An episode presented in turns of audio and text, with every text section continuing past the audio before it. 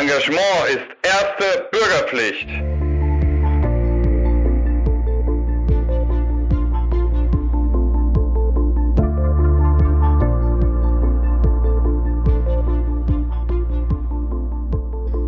Herzlich willkommen zu einer neuen Folge von Erste Bürgerpflicht, dem Podcast der Operation Heuss zur Verteidigung der liberalen Demokratie. Und äh, wir sind wieder in Vollbesetzung da. Ich freue mich, ich bin Christoph und auch äh, der liebe Benjamin ist wieder am Start. Benjamin, alles moin, gut moin. bei dir? Klar, ich freue mich, dass es wieder geklappt hat. Schön mit dir hier wieder zu podcasten. Ist ja gewissermaßen jetzt unsere Weihnachtsfolge, insofern ho, ho, ho da draußen. Ähm, wir haben allerdings ein Thema uns vorgenommen, äh, das ist nicht besonders weihnachtlich. Ich meine, gut, das gilt eigentlich fast für unsere Themen jedes Mal, ähm, weil wir uns natürlich auch mit ähm, Herausforderungen, äh, Gefahren und Feinden der liberalen Demokratie beschäftigen. Deswegen auch vielen Dank ähm, für das tolle Feedback auf die letzte Episode, wo wir auf die Reichsbürger geschaut haben und diese Verschwörung. Ähm, da haben wir uns wirklich auch gefreut über die tollen Klickzahlen und ähm, ja, wie gesagt, das positive Feedback. Ähm, und heute ist es so, wir haben das letzte und, Mal. Und, und, und, und, und, ich muss ganz radikal reingrätschen. Vielen, vielen Dank für die Treue, auch wenn wir die in letzter Zeit wenig veröffentlicht haben. Wir sind wirklich überwältigend, wie treu unsere Zuhörerschaft in Teilen ist, wie regelmäßig wir Feedback von Stimmen bekommen, die uns mehrfach schon geschrieben haben und dass auch wirklich viele von euch diesen Podcast nicht nur hören, sondern abonniert haben.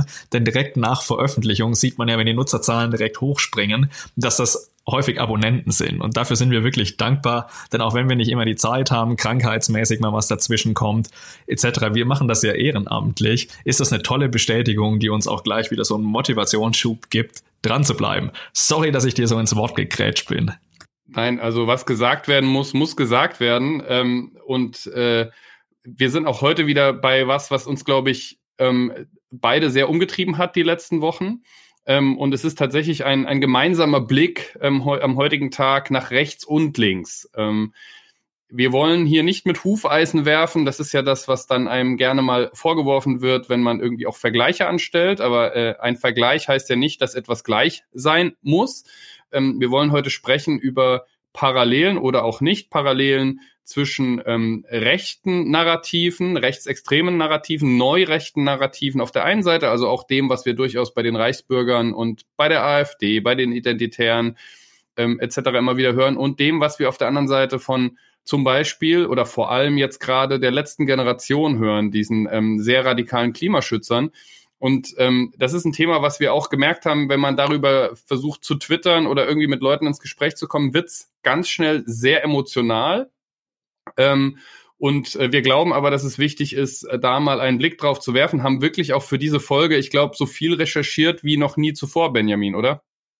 Das stimmt, denn einerseits besprechen wir sowas wie das Loch Ness Monster der politischen Psychologie. Gibt es linke Autoritäre? Gibt es Bedrohungsszenarien, die Linke autoritär werden lassen?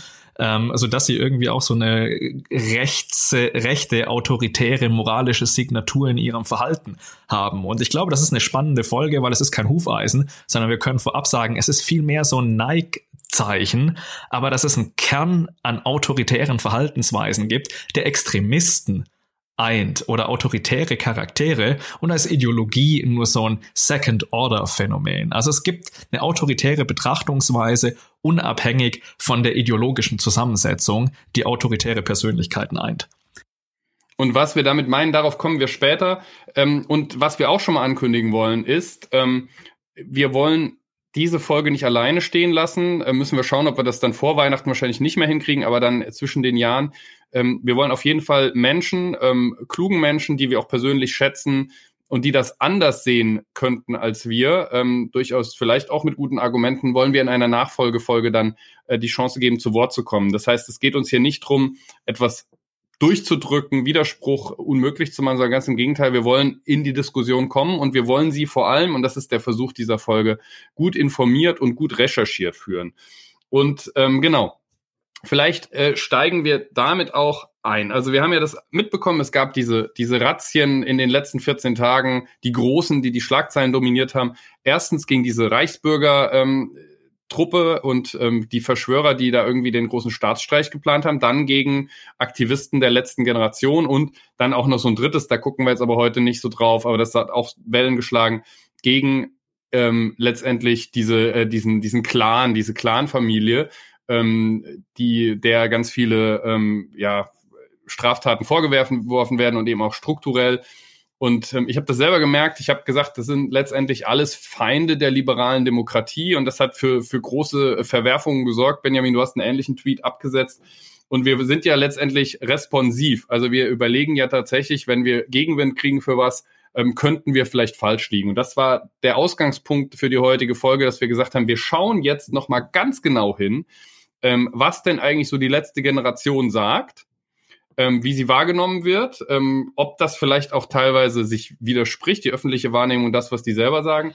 Ähm, wie sie medial porträtiert werden, natürlich. Wie sie medial porträtiert werden, aber eben auch, ähm, wo es vielleicht Parallelen äh, zu radikalem Denken von rechts gibt. Und äh, ich habe jetzt mal ein Zitat, mit dem wir jetzt anfangen, rausgesucht. Ähm, das ist tatsächlich äh, letztendlich was, was äh, Sascha Lobo geschrieben hat in seiner Spiegelkolumne. Die packen wir auch in die Show Notes. Wer sie nicht gelesen hat, ist allerdings hinter der Paywall. Aber ich will ein Zitat erstmal zum, zum Start da rausnehmen. Er schreibt nämlich, die letzte Generation hat ein wichtiges und überlebensrelevantes Anliegen und trotzdem ist sie gesellschaftlich und politisch sehr problematisch. Die wichtigsten Gründe dafür sind die paniktreibende Weltuntergangskommunikation einerseits und ihre toxische Selbstüberhöhung bis zum Erlöserkomplex. Wer, wenn nicht wir, andererseits. Und ich will jetzt an der Stelle erstmal ein kurzes, ähm, einen kurzen Einspieler machen, den wir nämlich auch zusammengesucht haben, ähm, wo man vielleicht das, was Sascha Lobe hier skizziert hat, auch hört. Unser Europa liegt im Sterben. Unsere Zukunft ist bedroht. Unser Ziel ist keine Beteiligung am Diskurs, sondern sein Ende als Konsensform. Wir wollen nicht mitreden, sondern eine andere Sprache. Wir wollen keinen Stehplatz im Salon sondern das Ende der Party. Eure Politik sorgt dafür, dass wir keine Zukunft haben werden. Wir aber wollen eine Zukunft für uns und unsere Kinder.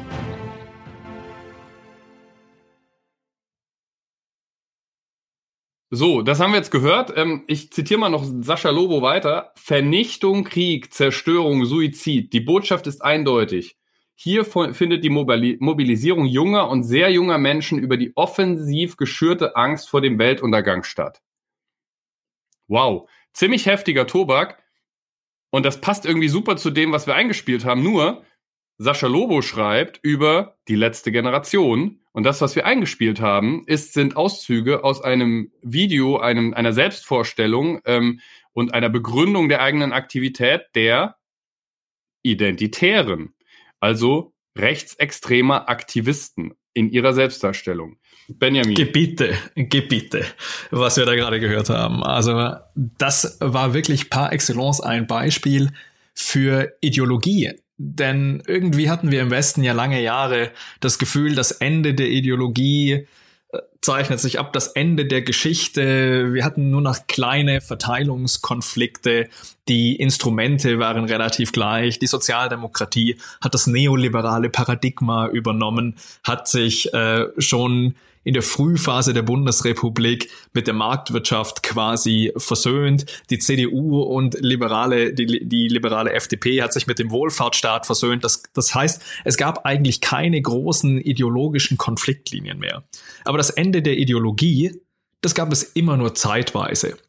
Denn Ideologie ist etwas, das uns innewohnt, das Menschen seit der Frühphase, seit es Zivilisationen gibt, schon immer antreibt. Denn Ideologie bedient eigentlich drei grundlegende psychologische Bedürfnisse, nämlich ein epistemisches Bedürfnis, ein existenzielles und ein relationales Bedürfnis. Und diese Bedürfnisse, die bedienen etwas, was wir alle irgendwie im Leben suchen, nämlich Gewissheit, Sicherheit, soziale Zugehörigkeit. Und das ist etwas, was der Sozialpsychologe John Joost von der NYU, einer der bekanntesten Ideologieforscher, über Ideologie erstmal schreibt. Und diese diese Sicherheit, soziale Zugehörigkeit und Gewissheit, die wir suchen, das gilt nicht nur für Konservative, da war es der ursprüngliche Kontext, dass Konservative viel, viel sensibler auf Bedrohungsszenarien reagieren. Aber über die Zeit hinweg haben Replikationsstudien gezeigt, dass eben Bedrohungen Kontext abhängig sind, dass unterschiedliche Kontexte zu unterschiedlichem Verhalten bei unterschiedlichen Menschen führen. Es sind externe Faktoren, also Ereignisse, normative Bedrohungen, die für Menschen unterschiedlicher Sozialisation und politischer Prägung oder Verortung unterschiedlich wirken. Und diese unterschiedlichen Bedrohungen, wir haben es bei der identitären Bewegung gehört, das ist Zuwanderung, die Angst vor Vermischung von Völkern, vom Verlust der eigenen Gemeinschaft, des eigenen, wie es gerne bezeichnet wird, also der Volkstod, der große Austausch, die letzte Generation, die das noch verhindern kann. Und wir erleben eben bei Gruppierungen wie der letzten Generation, dass eine andere Bedrohung, eine universelle, eine globale Bedrohung, die mehr etwas Egalitäres als dieses Tribalistische äh, repräsentiert, eben ähnliche Mechanismen hervorruft, mhm. nämlich auch Angst vor dem Untergang, diese, dieses existenzielle Bedürfnis, etwas zu unternehmen ich will da direkt auch reingehen, weil ähm, der Tobias Ginsburg äh, hat ja, der ja wirklich der Experte für Reichsbürger in Deutschland ist, weil er eben für sein Buch Die Reise ins Reich, absolute Leseempfehlung, ähm, sich unter diese Leute gemischt hat über Monate und das seitdem auch verfolgt und natürlich momentan auch als Interviewpartner sehr stark gefragt ist. Und der hat äh, ein Zitat gemacht über die Reichsbürger, das sind Leute, die sich in einem Albtraum eingerichtet haben. Das und passt weiß, zur letzten Generation. Wir leben zwar in diesem Albtraum. Also er sagt das ja. nur über die Reichsbürger. Insofern wollen wir dem Tobias hier nichts in den Mund legen, was er jetzt über die letzte Generation gesagt hätte. Aber ich habe das gelesen, dachte, wow, das ist, könnte genau so eine Beschreibung der letzten Generation sein. Und ich glaube aber, ähm, wir müssen, wir müssen eben aufpassen. Ähm, natürlich kann man irgendwie auch einzelne Zitate rausnehmen äh, und das dann irgendwie entkontextualisiert. Könnte man sagen, ja, das ist jetzt irgendwie ein schwacher Vergleich. Und ich glaube, was auch wichtig ist, ist, wir persönlich, du und ich, sind da definitiv, ähm, was die Bedrohungslage angeht oder die Herausforderungslage angeht, eher auf Seiten der letzten Generation als auf Seiten der Reichsbürger. Wir sehen den, die Klimakrise als ein reales Problem, ähm, was auch etwas äh, Existenzielles hat. Wir sehen Migration. Es ist auch ein Albtraum für die gesamte Menschheit. Bitte? Es ist tatsächlich ein Albtraum für die gesamte Menschheit, denn es betrifft ja alle Lebensbereiche. Genau. Es ist tatsächlich sehen, eine globale wir sehen Migration, Bedrohung. Wir sehen Migration mit Sicherheit als politische Herausforderung. Ähm, wir sind davon überzeugt, dass Migration nicht richtig gehandelt wird in der heutigen Zeit. Ähm, aber wir sind nicht davon überzeugt mit, mit den Identitären, dass es eben äh, es, es etwas Existenzielles hat ähm, und irgendwie äh, Nationen zerstört oder so. Insofern, ähm, wir haben natürlich äh, unsere liberalen Überzeugungen. Ähm, das ändert aber nichts dran, dass wir eben glauben, dass die Art und Weise, wie sowas gelöst werden muss, immer eine demokratische, eine liberale, demokratische sein muss. Und da kommen wir eben wieder an den Punkt, und dann gehen wir jetzt mal in ein paar weitere Zitate rein, wo man einfach ein großes Fragezeichen dran setzen muss, ob die letzte Generation da in irgendeiner Art und Weise besser argumentiert als die Identitären. Ähm, und wir würden wahrscheinlich sogar ein Ausrufezeichen dran setzen, dass es nicht so ist. Aber ich gehe mal ein äh, weiteres Zitat rein, lieber Benjamin, und zwar aus dem Brief an die Bundesregierung der letzten Generation. Auch was, werden wir auch verlinken, sollte man mal gelesen haben, wenn man glaubt, über die sprechen zu können, weil ich glaube, es wird dann doch wieder deutlich, Fridays for Future, andere Klimaaktivisten und die letzte Generation, die haben vielleicht ein ähnliches Ziel, aber die Mittel unterscheiden sich doch sehr brutal. Zitat. Wir sind eingesperrt, aber auch die Freiheit geben wir nicht auf. Denn was ist das für eine Freiheit, in der wir ungehindert einem zerstörerischen Alltag nachgehen können, in einem System, das mit Freiheit in Anführungszeichen Privilegien meint und uns rücksichtslosen Egoismus als Selbstverwirklichung verkauft? Wenn Freiheit wieder in Anführungszeichen Zerstörung bedeutet und Leid und Tod unzähliger Menschen voraussetzt, dann verabschieden wir uns ohne Bedauern von ihr. Wir haben uns entschieden, lieber sind wir Straftäter vor dem Gesetz als mitschuldig am größten Verbrechen der Menschheit. Und ich will jetzt noch ein weiteres ähm, Zitat äh, geben, weil ähm, die letzte Generation ist ja Mitglied in diesem A22-Network. Kannst du vielleicht zwei, drei Worte dazu sagen, wer das ist? Das ist ein internationaler Zusammenschluss äh, von ähnlichen Gruppierungen ähm, in, in unterschiedlichen Ländern. Und die haben ein Manifest veröffentlicht, das wirklich apokalyptisch daherkommt und so ein Best-of eigentlich aus revolutionärem Denken irgendwie zusammenträgt, aber auf eine sehr, sehr, sehr, sehr ja, mit Pathos aufgeladene Art und Weise. Also es ist crazy, ja. Also, äh, das Zitat lautet, die alte Welt liegt im Sterben. Wir befinden uns in der letzten Stunde, in der dunkelsten Stunde. Diese Welt wird vor unseren Augen vernichtet. Wir befinden uns in einem Zwischenstadium. Was wir jetzt tun, entscheidet über das Schicksal dieser und der nächsten Welt. Gemeinsam, in Gemeinschaft ergreifen wir ein höheres Ziel, die Quelle dessen, was es bedeutet, wirklich menschlich zu sein. Sie ruft uns über die Zeitalter hinweg. Mit ihrer Kraft werden wir diejenigen zu Fall bringen, die töten, um ihr Regime der Ausbeutung zu erhalten. Dies ist die alte Welt. So kann es nicht weitergehen. Das Neue ist noch nicht geboren. Das ist Gramsci pur eigentlich und der Aufruf quasi zur Revolution. Man muss das vielleicht ein bisschen relativieren. Am Ende sprechen sie noch über Demokratie etc. Aber sie sprechen mit Vokabeln, die eine autoritäre Konnotation besitzen. Und das ist etwas sehr, sehr Spannendes, denn wenn Autoritarismus erstmal ein Ausdruck einer Intoleranz gegenüber Andersartigkeit darstellt, die sich auch als Reaktion auf Disruption gewisser Normen darstellt und sich diese Normen eben in unterschiedlichen Gruppierungen unterscheiden, dann haben wir dort erstmal eine Ablehnung natürlich des Status quo. Das kann jetzt auch natürlich eine emanzipatorische Wirkung entfalten, aber wie es dann immer heißt, ja, ziviler Ungehorsam etc. Aber der gesamte Duktus, der ist sehr autoritär. Und es gibt eben mittlerweile Forschung, die zeigt, dass dieses Loch Ness Monster des linken Autoritarismus kein Loch Ness Monster ist, sondern dass es eben linken Autoritarismus gibt. Ganz speziell gab es einen wichtigen Artikel von Costello und Co-Autoren 2022 Clarifying the Structure and Nature of Left-Wing Authoritarianism. Und dort zeigen diese Autoren mit ganz vielen unterschiedlichen Studien einer riesigen Datenmenge, dass es eben ähnlich zum Right-Wing Authoritarianism und der Social Dominance Orientation, der submissiven und dominanten Komponente des rechten Autoritarismus eben auch einen linken Autoritarismus gibt. Und dass diese drei also LWA, SDO und RWA, eine gemeinsame Konstellation von Persönlichkeitsmerkmalen aufweisen, also kognitiven Merkmalen, Überzeugungen und motivationalen Werten und die sozusagen als Herz des Autoritarismus verstanden werden können.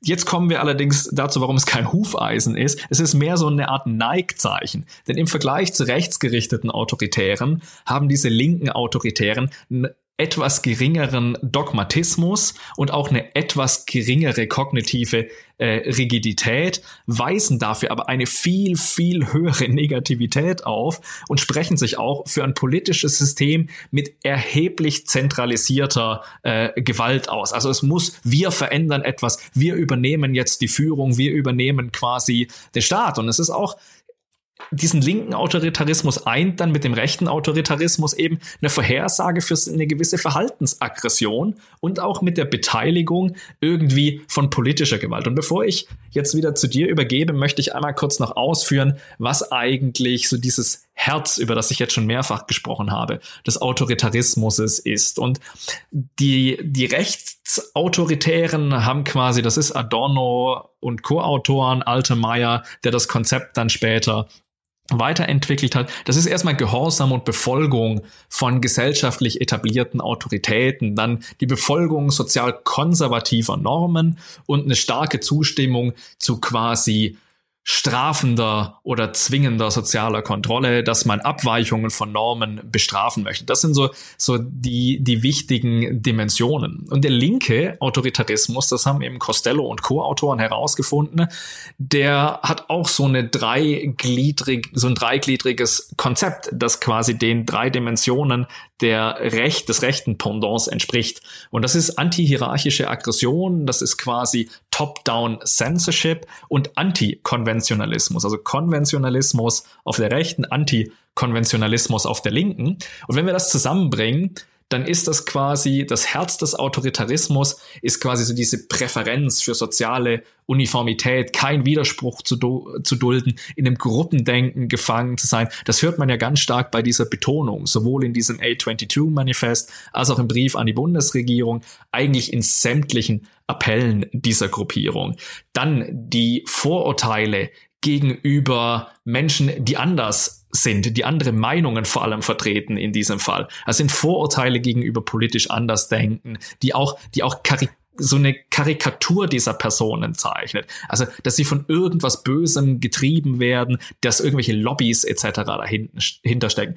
Und dann vor allem auch diese, diese Willingness, diese Bereitschaft, Gruppenautorität dazu zu nutzen, um eine Verhaltensänderung zu erzwingen. Also mit Nötigung und Gewalt auch gegen Sachen.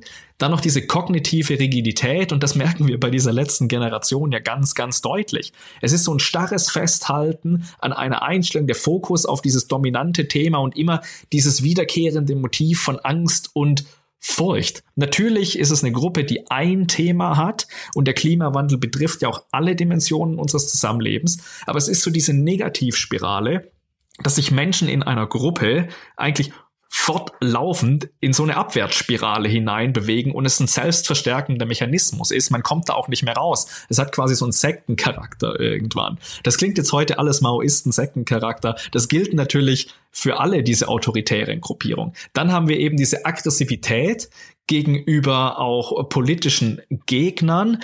Ähm, aber dann haben wir eben auch noch diese, diesen Gedanken, dass alles mit Hierarchien zu tun hat. Also die Macht von Konzernen, von Lobbys, von Politikern, die durch irgendwen kontrolliert werden. Ähm, dass, dass das quasi eine, eine Hierarchie ist, die durchbrochen werden muss. Und das ist auch wieder so dieser moralische Fehlschluss äh, auf der linken. Auf der rechten ist es ein naturalistischer Fehlschluss, nämlich dass es eine natürliche Ordnung gibt zwischen Mann und Frau, zwischen Inländern und Ausländern, aber da kommst du ja noch drauf. Und zuletzt, eines der letzten Punkte dieses Herz des Autoritarismus ist eben dieser moralische Absolutismus. Nur schwarz und weiß, keine Grautöne. Wir müssen handeln, der Zweck heiligt die Mittel. Und dann sieht man sogar, dass Sabotage äh, und Gewaltanwendung irgendwann eine legitime Form ist. Und ich glaube, was ganz, ganz wichtig ist für das Auftreten sämtlicher autoritärer Dynamiken, das ist eben, wie vorhin schon erwähnt, dieser Kontext. Präferenzen, Verhaltensweisen von Individuen lassen sich eben durch Veränderungen von kognitiv motivationalen Bedürfnissen erklären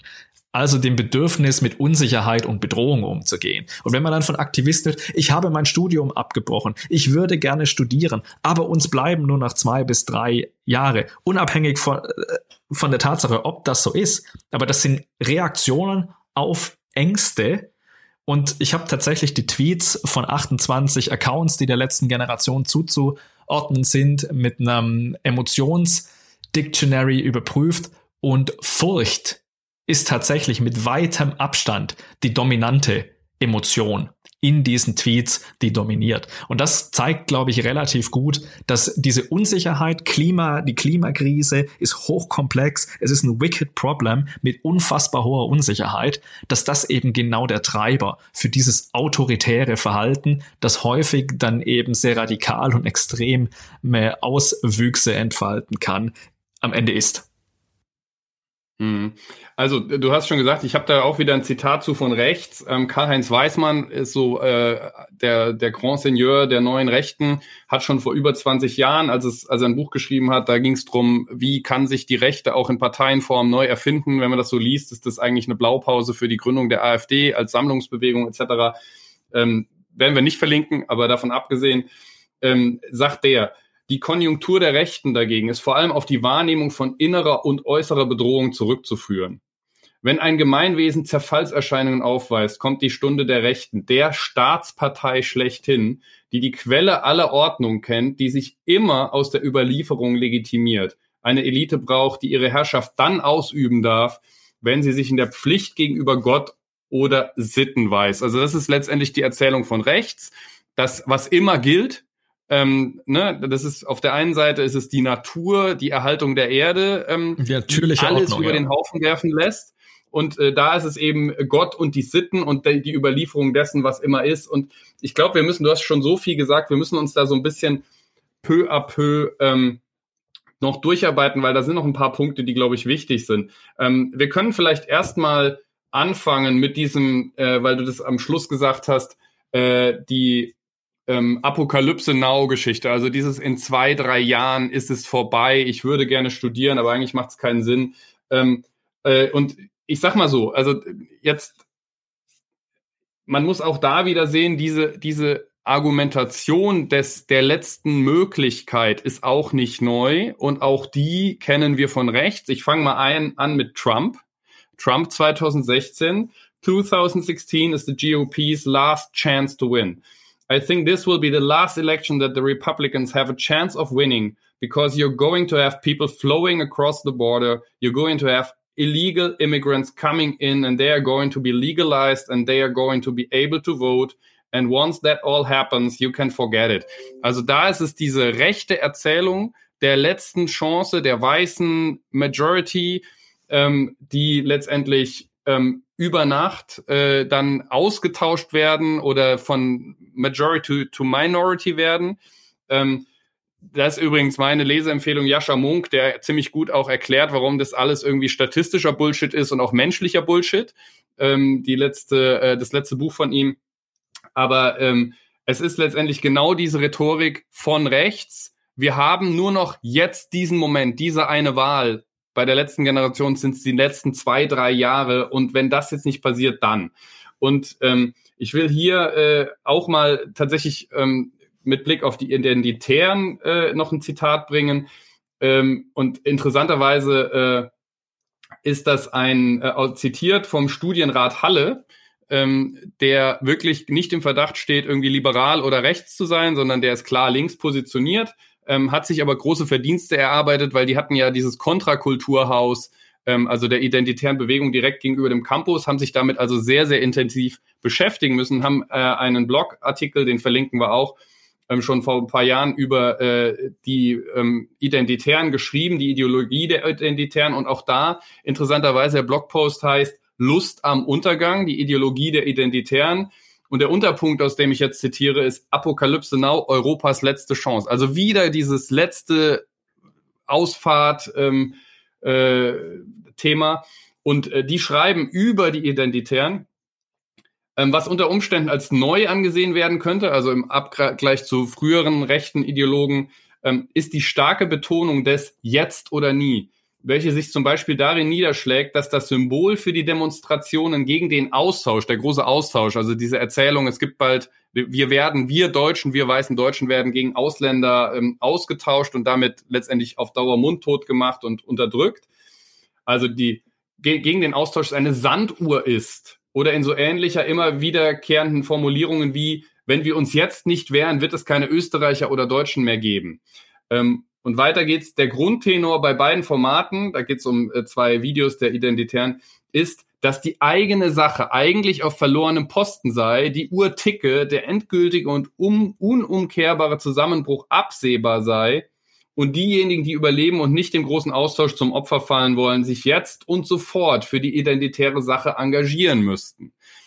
Also es ist wieder genau dieses autoritäre, ähm, was da äh, ist und die und du hast ja das A22 Network schon eingeführt. Wenn man dann da schaut, da steht: Als letzte Generation werden wir alles tun, was nötig ist, um unsere Generation und alle kommenden Generationen zu schützen. Das ist unser unveräußerliches Recht.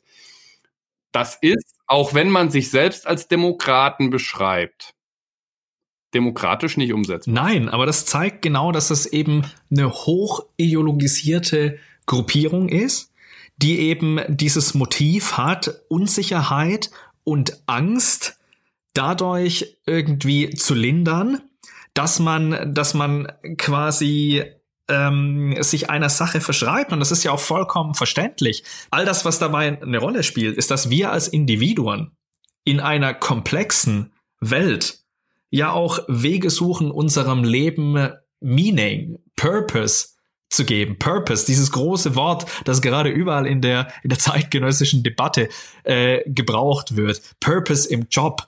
Aber Purpose kann sich eben auch durch die Verschreibung einer Sache gegeben werden. Also diese Aktivisten sind meistens eben davon überzeugt, dass das, was sie tun, ja eine Veränderung herbeiführen kann. Und das ist eben äh, quasi dem Leben Bedeutung zu verleihen, ähm, eine Möglichkeit, sich in solchen Gruppen äh, zu engagieren. Und das, das funktioniert in einer Gruppe, die sich selbst bestärkt, wo man quasi zu einem harten Kern gehört, andere versucht zu überzeugen äh, wunderbar, weil man einerseits eben diese Unsicherheit, Furcht und Angst dadurch reduzieren kann, auf der anderen Seite aber auch wieder Hoffnung erlangen kann, nämlich ein gemeinsames Ziel für etwas ja zu kämpfen. Aber das ist meiner Meinung nach ist ein sehr sehr schmaler Grad. Äh, und und wenn ich Benjamin, wenn ich da reingehen darf und es ist teilweise auch absurd, weil ähm, nehmen wir einfach mal die, das Beispiel äh, letzte Generation und FDP.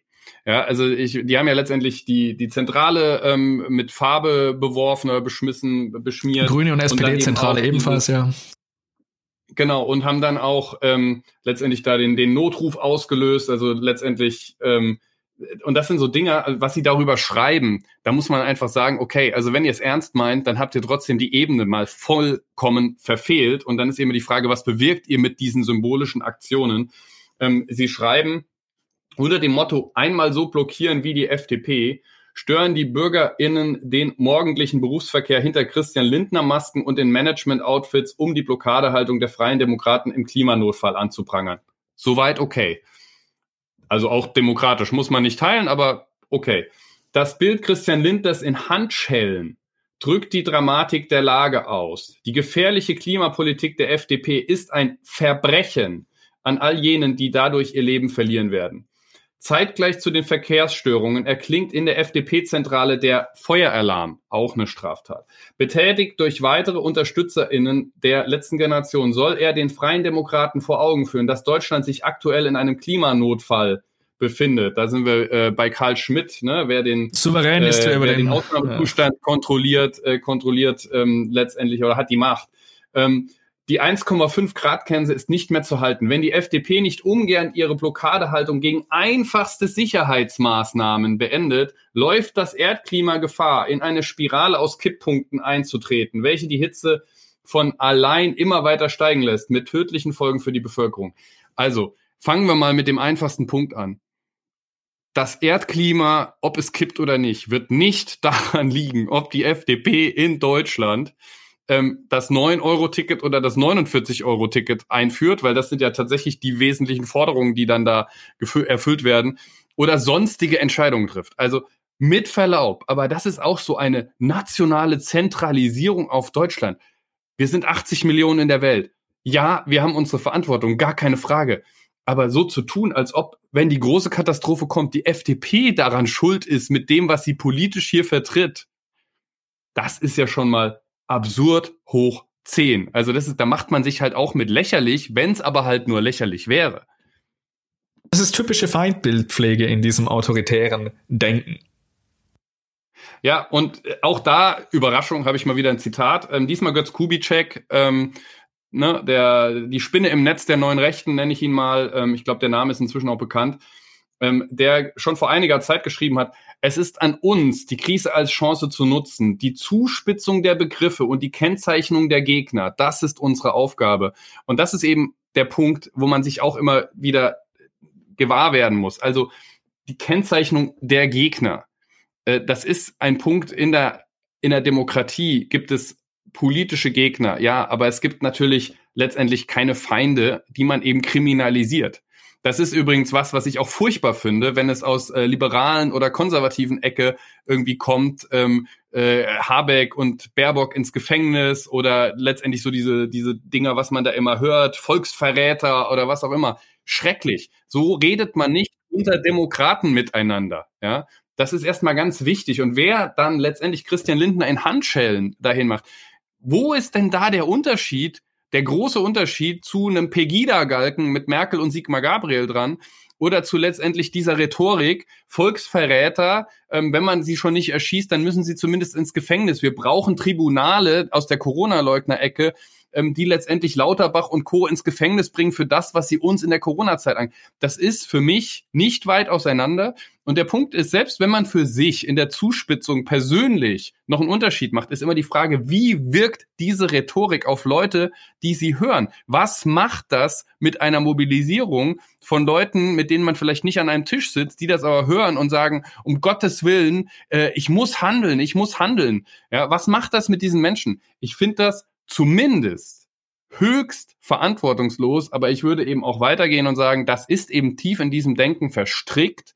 Und wenn die sich auch noch hundertmal als Demokraten bezeichnen, darauf kommen wir auch gleich noch mit Beispielen, sind sie es am Schluss eben nicht.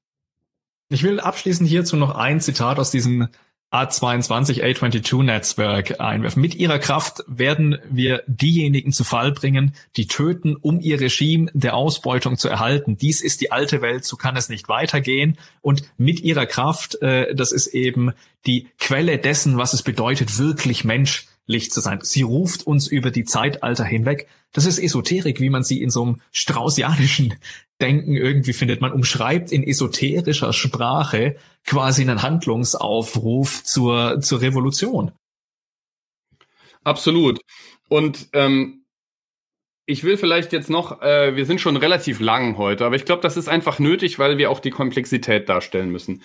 Ähm, ich will mal noch mal auf ein anderes Thema gehen, ähm, wo man auch sieht, wir hatten vorher diese Erlöserfantasien, wie, wie sie beschrieben wurden, ähm, von Sascha Lobo. Und ich will noch mal ein Zitat nehmen von der letzten Generation. Die Verweigerung der Regierung, den Willen des Volkes auch umzusetzen, den Willen des Volkes auch umzusetzen, oder auch nur darüber zu verhandeln, bedroht die Existenz unserer Zivilisation. Ziviler Widerstand ist das erfolgsversprechendste demokratische Mittel, die Bundesregierung zu überzeugen, ihrer demokratischen Pflicht gerecht zu werden. Die Bundesregierung hat heute die Einladung zur Verhandlung mit der letzten Generation nicht angenommen. Wir bedauern das sehr, denn für uns ist unabdingbar mit Olaf Scholz, Christian Lindner, Robert Habeck und insbesondere auch Volker Wissing über die ersten Sicherheitsmaßnahmen gegen den Klimakollaps zu verhandeln. Wie gesagt, Flugebene meiner Meinung nach total Banane, aber das ist ja geschenkt. Aber dieses, der Wille des Volkes mit Verlaub und verhandeln mit der letzten Generation. Das ist Rhetorik, wie wir sie von Rechtsextremen kennen. Das ist der imaginierte Wille der Mehrheit, der schweigenden Mehrheit des Volkes, ähm, der sich eben nicht mehr ausdruckt in Wahlergebnissen und Koalitionsverhandlungen und Mehrheitsbildung über den Deutschen Bundestag hinweg, ja, in einer Regierungsbildung, der, sondern der sich durch das äußert, was die letzte Generation behauptet, was der Wille des Volkes ist und die sich dann selbst komplett ohne demokratische Legitimierung äh, dahinstellt und sagt, sie wären diejenigen, die zu verhandeln hätten. Woher nehmen sie sich dieses Recht? Warum, und das ist dann eben auch so ein Ding, warum sollte denn, nach, wenn diese Logik gilt, nicht auch dasselbe für die Identitären gelten? Warum sollten die nicht irgendwo etwas besetzen und sagen, wir gehen erst, wenn unsere Forderungen erfüllt sind, wenn ihr mit uns verhandelt habt? Das ist beides nicht vorgesehen in unserer liberalen Demokratie. Natürlich kann man sich Gehör verschaffen, auch mit solchen ähm, Sachen, ähm, wenn man mit den Konsequenzen leben will. Aber diese Art und Weise der Rhetorik finde ich hochproblematisch und auch da ähm, finde ich wieder A22 ist dann geht dann noch mal ein Stück weiter. Wir sind nicht hier, um ein Zeichen zu setzen, um etwas zu bitten oder zu unterhalten. Wir sind hier, um den Wandel herbeizuführen, der notwendig ist. Wir sind hier, um die Regierungen dazu zu zwingen, die Treibhausgasemissionen drastisch zu senken, nichts weniger. Wir sind hier, um zu handeln, nicht um zu reden. Und dann kommen wir wieder zu Kubitschek. Angesichts des Zustands unseres Landes ist praktisch jedes Mittel legitim, das zu Veränderungen führt. Provokation muss wenn sie der Auftakt zu Umwälzungen sein will, als Baustein innerhalb einer Strategie ihren Plan haben. Sie ist oft das einzige Mittel der Schwachen. Wer über Machtmittel verfügt, drückt, was er möchte, einfach durch, erzählt, was er möchte, einfach auf allen Kanälen.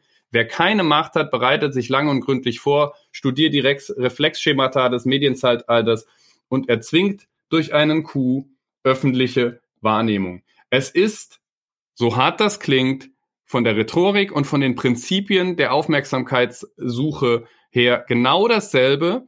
Man weiß ja auch, dass Kubitschek und die neue Rechte ganz gezielt linke ähm, Organisations- und Kommunikationsformen übernommen haben. Das haben die selber auch gesagt. Ähm, Stichwort konservativ, konservativ Aktion ähm, beziehen sich ganz stark auf Gramsci etc. Ähm, und jetzt finden wir aber dieses selbe Muster wieder bei der letzten Generation. Ähm, und auch da bleibt mir wieder, wenn man das legitim findet, und es gibt eben Stimmen aus der Grünen Partei heraus, die das tun. Die führenden Menschen distanzieren sich davon, aber es gibt Stimmen, Abgeordnete Stimmen aus der Grünen Partei heraus, die das irgendwo für legitim finden.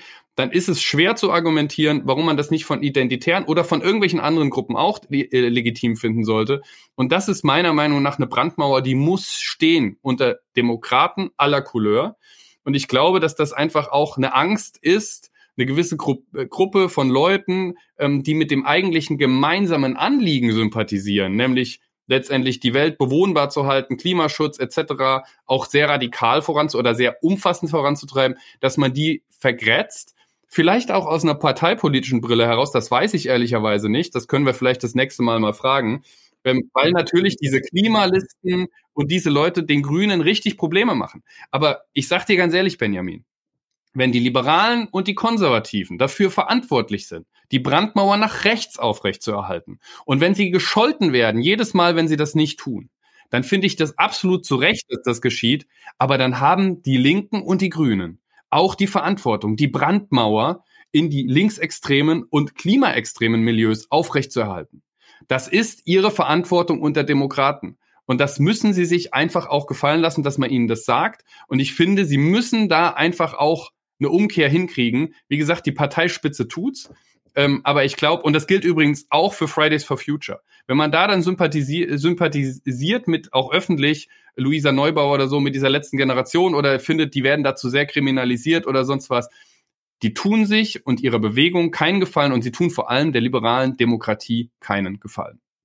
Da hast du vollkommen recht und du hast einen wichtigen Punkt angesprochen. Es sind sozusagen die Signale, die politische Eliten senden in Richtung, was ist demokratisch akzeptabel und was nicht. Und das gilt gerade auch beim Thema Klimaschutz, denn es gibt nicht die eine Kommunikationsstrategie, wie wir die Bevölkerung für Klimaschutz ja sensibilisieren, sondern unterschiedliche Menschen, unterschiedliche Anhänger von unterschiedlichen Parteien müssen auf unterschiedliche Art und Weise abgeholt werden. Und da kann es natürlich legitim sein, auch manchmal mit etwas schmissiger Rhetorik etwas radikalere Elemente anzusprechen, um sie sozusagen in den Mainstream einzubinden. Das ist ja auch die Geschichte, wie progressive Kämpfe, emanzipatorische Kämpfe irgendwann vom Mainstream übernommen wurden. Aber das gilt eben auch für, für Liberale und Konservative, die ihre eigenen Frames für Klima finden müssen. Das heißt Freiheitsenergien und das heißt Bewahrung der Schöpfung. Äh, das kann ja ein sehr konservatives, christliches Narrativ dann, dann auch sein. Aber wir müssen einfach für, für Klimaschutz auch künftig, A, um die Akzeptanz aufrecht zu erhalten und auch die Effizienz des Klimaschutzes zu steigern,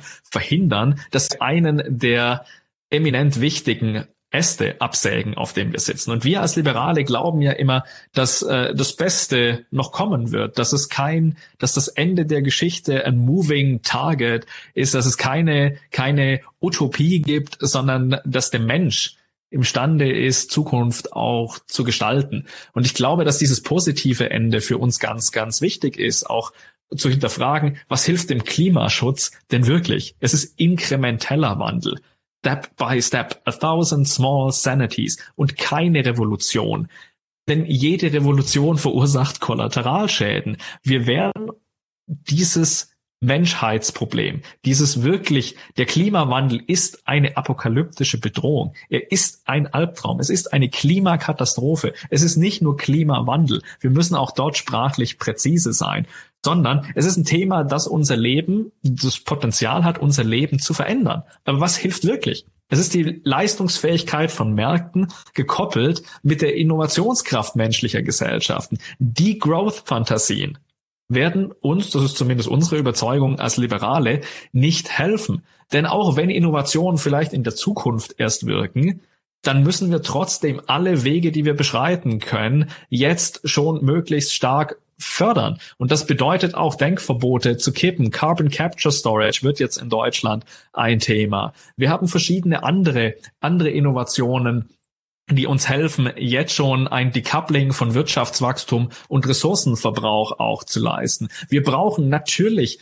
vermehrt Innovationen in alles, was uns hilft, klimaneutrale Energie äh, zu produzieren. Auch als Liberaler kann ich sagen, natürlich ist der Verkehrssektor ein wichtiger Sektor, in dem Emissionen gespart werden. Auch da muss man vielleicht manche Scheuklappen manchmal ablegen. Ich weiß, Christoph, du hast sogar ein E-Lastenrad, mit dem du die Kids durch, durch Lüneburg schipperst. Das ist multimodale Mobilität, Individualmobilität, wird, wird nicht mehr verschwinden aus unserem Leben, aber es braucht multimodale Mobilität, eine Ausweitung des ÖPNVs, eine bessere Vernetzung verschiedener Mobilitätsformen. Also nochmal, Leistungsfähigkeit von Märkten, da ist jetzt der Klimazertifikate, der Zertifikatehandel der EU ein weiterer wichtiger Baustein, wo auch wo auch diesmal wirklich stark darauf, darauf abgezielt wird, dass Bereiche wie Gebäude, Verkehr, Landwirtschaft und Abfall besonders auch in die Pflicht genommen werden müssen. Ähm, und wir brauchen aber, damit die Leistungsfähigkeit von Märkten und die Innovationskraft sich entfalten kann, ganz, ganz wichtig, und da kommt die Klimabewegung rein, da kommen die Parteien rein, da kommt die Pflicht eines jeden demokratisch gesinnten Bürgers äh, eigentlich zum Tragen, nämlich wir brauchen eine klimabewusste, aufgeklärte, engagierte Bürgergesellschaft, die Regierungen auf nationaler und internationaler Ebene dazu bringt, die Probleme auf demokratischem Wege anzugehen. Also Bürger, die sich engagieren und Engagement fürs Klima. Ich war selber auf Fridays for Future Demonstration. Da wurde aber Hoffnung auch auf, ausgestrahlt und keine Endzeit apokalyptische Rhetorik zum größten Teil entfaltet. Nur ganz kurz diesen, keinen, keinen dieser Äste, dieser vier Äste dürfen wir absägen. Wir brauchen Wirtschaft, Politik und Gesellschaft, die zusammen an einem Strang ziehen und keine Polarisierung, keine künstlich verursachten Gräben. Denn Klimapolitik ist Demokratiepolitik, Demokratiepolitik ist Klimapolitik und ich bin überzeugt, dass nur liberale Demokratien den Klimawandel meistern werden. Lass mich einen letzten Satz noch sagen wir sind nicht die letzte Generation. Nur Extremisten glauben immer, dass es deterministische, der deterministische, äh, äh, einen deterministischen Verlauf der Zukunft gibt. Wir sind die Generation, wie jede andere vor uns auch, die die Probleme ihrer jeweiligen Zeit engagiert, mutig und optimistisch lösen wird. Und dazu brauchen wir keine Endzeitsekten, die es in allen Zeiten menschlichen Zusammenlebens gab. Wir brauchen keine Extremisten, die manchmal vielleicht Themen nochmal aufgreifen, die aber nur aus der Mitte heraus gelöst werden können. Und wir brauchen vor allem Zusammenarbeit und Zusammenhalt aus der Mitte der Gesellschaft von möglichst vielen Akteuren, äh, gemeinsam heraus, also aus der Mitte der Gesellschaft heraus, statt Klassenkampf und Revolutionsfantasien von ängstlichen Extremisten. Und das war jetzt so mein Wort, nicht mehr ganz zum Sonntag, aber ich glaube, dass der, die Klimakrise wirklich zu den drängendsten Problemen der Gegenwart gehört. Und ich bin überzeugt, dass eben nur liberale Demokratien die Klimakrise in den Griff beziehungsweise die Klimakatastrophe verhindern können. Genau, und deswegen ist es eben auch so wichtig, ähm, gegen letztendlich extremistische äh, oder extreme Auslegungen oder äh, Bewegungen auch tatsächlich mit der Wucht des Rechtsstaats vorzugehen, ähm, ohne jetzt, äh, ganz ehrlich, also ich persönlich bin jetzt kein Freund von diesen, äh, wir sperren Leute 30 Tage schon mal prophylaktisch weg. Davon halte ich überhaupt nichts. Ähm, das sind auch politische Dinge, die diskutiert werden müssen. Äh, aber ähm, ich finde es trotzdem eben wichtig, ähm, wenn man sagt, wir lösen Probleme in unserer Gesellschaft immer mit den Mitteln der liberalen Demokratie und wir versuchen, so viele wie möglich Menschen auf dem Weg mitzunehmen, ihnen politische Angebote zu machen und ihnen zu zeigen, dass ihre Argumente und ihre Ängste auch gehört werden, aber im demokratischen Prozess, ähm, dann, wie gesagt, dann muss man eben auch äh, gegen Extremismus jeder Art vorgehen, ohne den immer gleichsetzen zu wollen. Aber er ist, egal wie, wenn er eine Herausforderung für die liberale Demokratie darstellt, auch äh, zu tackeln, wie es auf Englisch jetzt heißen würde. Ich habe zu viel äh, Football wahrscheinlich geguckt.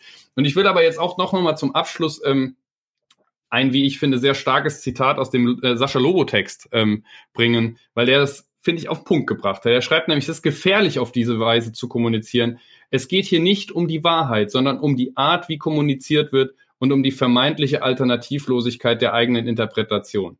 Denn so funktioniert Radikalisierung. Durch Zeichnung eines derart schlimmen Szenarios, zu dessen Abwehr jedes Mittel okay erscheint. Eine katastrophale Option als geringeres Übel darzustellen, weil die Alternative noch katastrophaler sei, das ist Bestandteil beinahe jedes Extremismus und dieser entwickelt in den Köpfen stets eine eigene Eskalationsdynamik, was bedeutet, Extremismus lässt sich ab einem bestimmten Punkt nicht mehr einfangen, auch nicht von denjenigen, die ihn geschürt haben. Insofern Augen auf ähm, bei der Frage, mit wem hakt man sich unter. Das gilt auf allen Seiten. Das gilt bei Bürgerlichen, das gilt bei Konservativen, das gilt bei Liberalen, das gilt aber eben auch bei Linken, das gilt bei Grünen. Und ähm, das ist unser Aufruf, glaube ich. Und wir wollen auf jeden Fall in der nächsten Folge dann schauen, ob wir da vielleicht auch einen gemeinsamen ähm, Nenner kommen mit einem Gast, den wir eigentlich schon auf der Liste haben. Wir sagen seinen Namen jetzt hier aber noch nicht, ähm, sondern es wird eine Überraschung. Und bis das aber soweit ist, wünschen wir allen natürlich eine frohe Weihnachtszeit, wenn sie den Weihnachten feiern oder irgendwas anderes feiern. Ähm, eine gute Zeit mit der Familie, wo es möglich ist. Ähm, und äh, vielleicht auch schon einen guten Rutsch. Vielleicht schaffen wir es aber auch zwischen den Jahren. Aber auf jeden Fall sollte man auch in dieser Zeit, wo es so ein bisschen ruhiger und besinnlicher wird, nicht vergessen, denn eine Sache, die gilt tatsächlich immer, Engagement ist erste, erste Bürgerpflicht. Bürgerpflicht. Lieber Benjamin, vielen, vielen Dank. Bis zum nächsten Mal.